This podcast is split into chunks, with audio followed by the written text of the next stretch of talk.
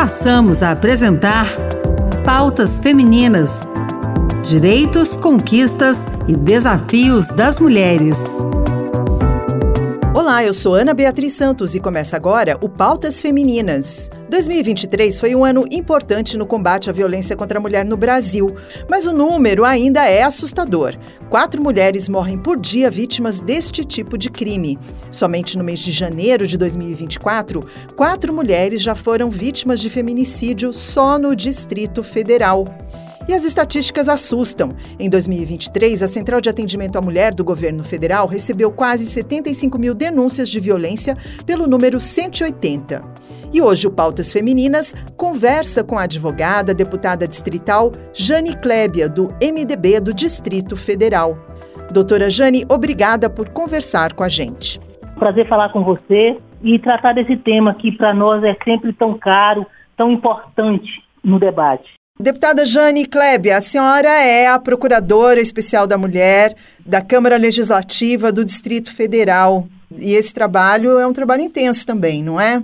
A Procuradoria procura essa interlocução com os órgãos do governo de Brasília, com outras câmaras legislativas e com todos os órgãos, sempre buscando o favorecimento da mulher, né? Lutar contra a violência doméstica, o chamado empoderamento, esse empoderamento real, de crescimento, de oportunidade para as mulheres.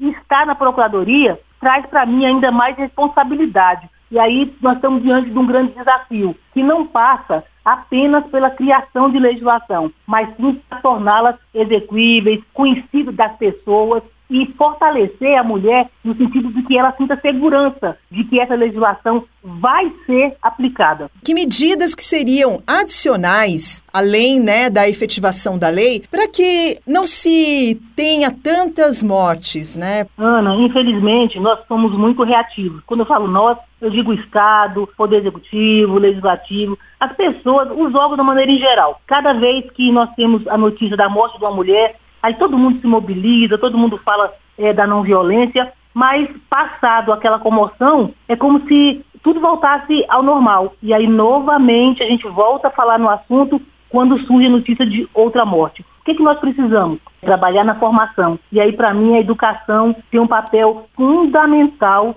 para cessar a violência. É nós levarmos aí para as séries iniciais, séries iniciais, de forma bem lúdica, trabalhar ali a criança para que ele realmente entenda que o outro é diferente, que o outro precisa ser respeitado, que a mulher tem valor. Isso tem que ser dito de forma massiva, para isso ser projetado, para se tornar uma coisa natural esse respeito. Nós temos que levar para as escolas de ensino médio é, como disciplina. Nós temos que ter uma disciplina que trate da não violência, que a gente fale de ética, que a gente fale de respeito. Já na adolescência, a gente começa a ver os, os ensaios né, dos jovens para essa violência, de proibir a menina, de quebrar o celular, de formar grupinho do, do bolinha, né?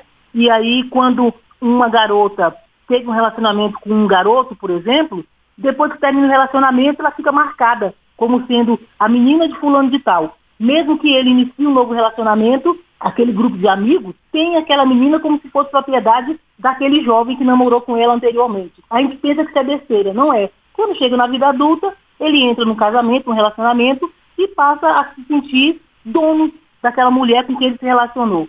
Mesmo que termine o relacionamento, ele fica ali marcando aquela mulher como sendo propriedade dele. E aí quando ela resolve, né, ou não querer mais o relacionamento, ou iniciar um novo relacionamento, aí surgem essas reações violentas e muitas vezes chega à morte da mulher.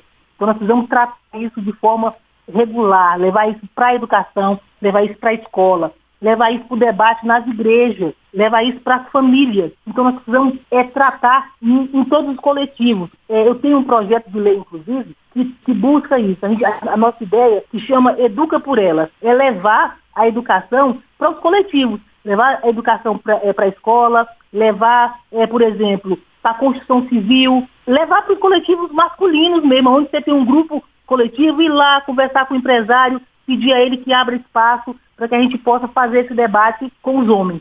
Então, se a gente conseguir é, transformar esse debate da não violência, do respeito à mulher, numa coisa natural em todos os ambientes, é possível que a gente consiga mudar o pensamento das pessoas e aí sim nós vamos ter de forma consistente a diminuição da violência contra a mulher o feminicídio, ele acontece numa situação de intimidade, né? Quer dizer assim, você, as pessoas se envolvem porque elas têm ali um sentimento de afeto, de querer construir uma vida junto. É preciso que se aceite que os relacionamentos começam e eles podem terminar e eles não precisam ter aquela aquela dimensão de achar que aquilo vai durar para, para sempre. Uh, para o bem e para o mal, né? Se, se nós tivermos pessoas que realmente consigam entender essa individualidade das pessoas, e o direito que cada uma tem a pensar e agir, ser como elas quiserem. Então, na hora que a mulher disser assim, ah, esse relacionamento não me faz bem e eu não quero continuar com ele, o outro não pode se sentir é, é, proprietário, dono, como se aquela mulher fosse, como, como você mesmo colocou, o para sempre, né? É dele para sempre, pro bem ou pro mal, dando certo ou dando errado, estando feliz ou estando infeliz. E a mulher tem direito de dizer assim, ó, eu não quero mais. E que isso não traga para ela o prejuízo ou até a morte. Muitos relacionamentos hoje são verdadeiras prisões elas entram nos relacionamentos com direito só à entrada, sem direito à saída. Porque no momento em que ela resolve se desligar ou dizer que não quer mais ou sair, aí surge para ela o risco para a própria vida, né? Porque esse, esse, esse homem que não foi educado para aceitar a frustração, né, para ter um não como resposta, aí passa a maltratá-la, a agredir. E às vezes, quando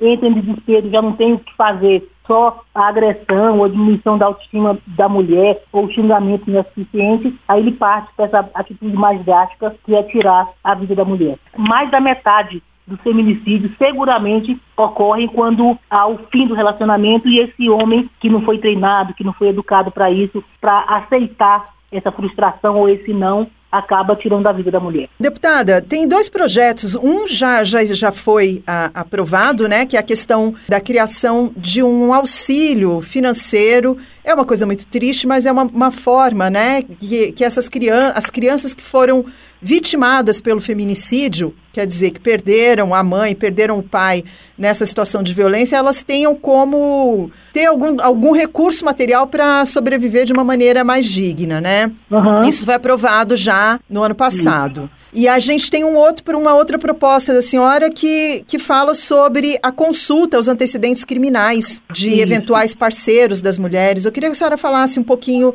sobre isso para a gente encerrar. Eu, eu vou falar de dois projetos, se me permitir. Um do ano passado, que já foi aprovado, sancionado e já está em execução, está nesse momento sendo regulamentado pelo Executivo. Inclusive foi criada uma subsecretaria para tocar, que são os comitês de defesa da mulher.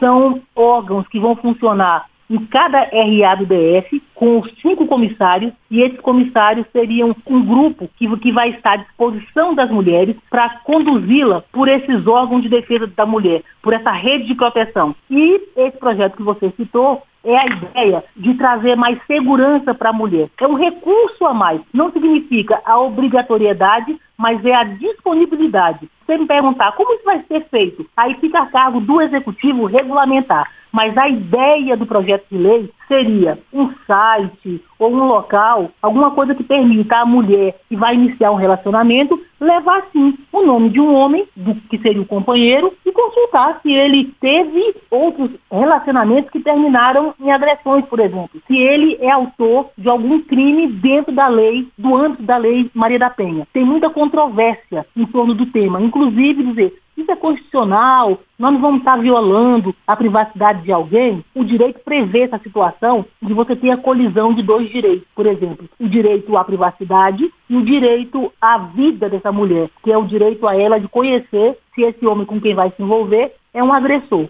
Eu queria que a senhora deixasse uma mensagem para a mulher que está ouvindo a gente agora. A lei, infelizmente, no país que nós vivemos, que é o quinto país mais violento para mulheres, é o quinto país mais difícil para se nascer mulher, é o Brasil. Então, nós temos uma lei que é forte, uma lei que tem muitos recursos e que pode ajudá-la. Quando ela está na condição de vítima, ela é só vítima. Ela não precisa ter medo, não precisa ter vergonha de ser vítima. Deputada Jane Klebia, muito obrigada pela sua participação aqui no Pautas Femininas. Até a próxima. Querida, até a próxima. Estou sempre à disposição para debater esses temas.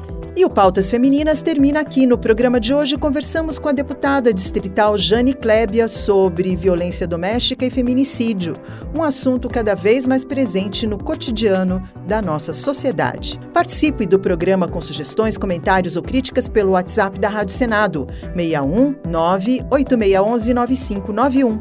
O programa de hoje teve apresentação e edição de Ana Beatriz Santos, produção de Rita Zumba e trabalhos técnicos de Josevaldo Souza.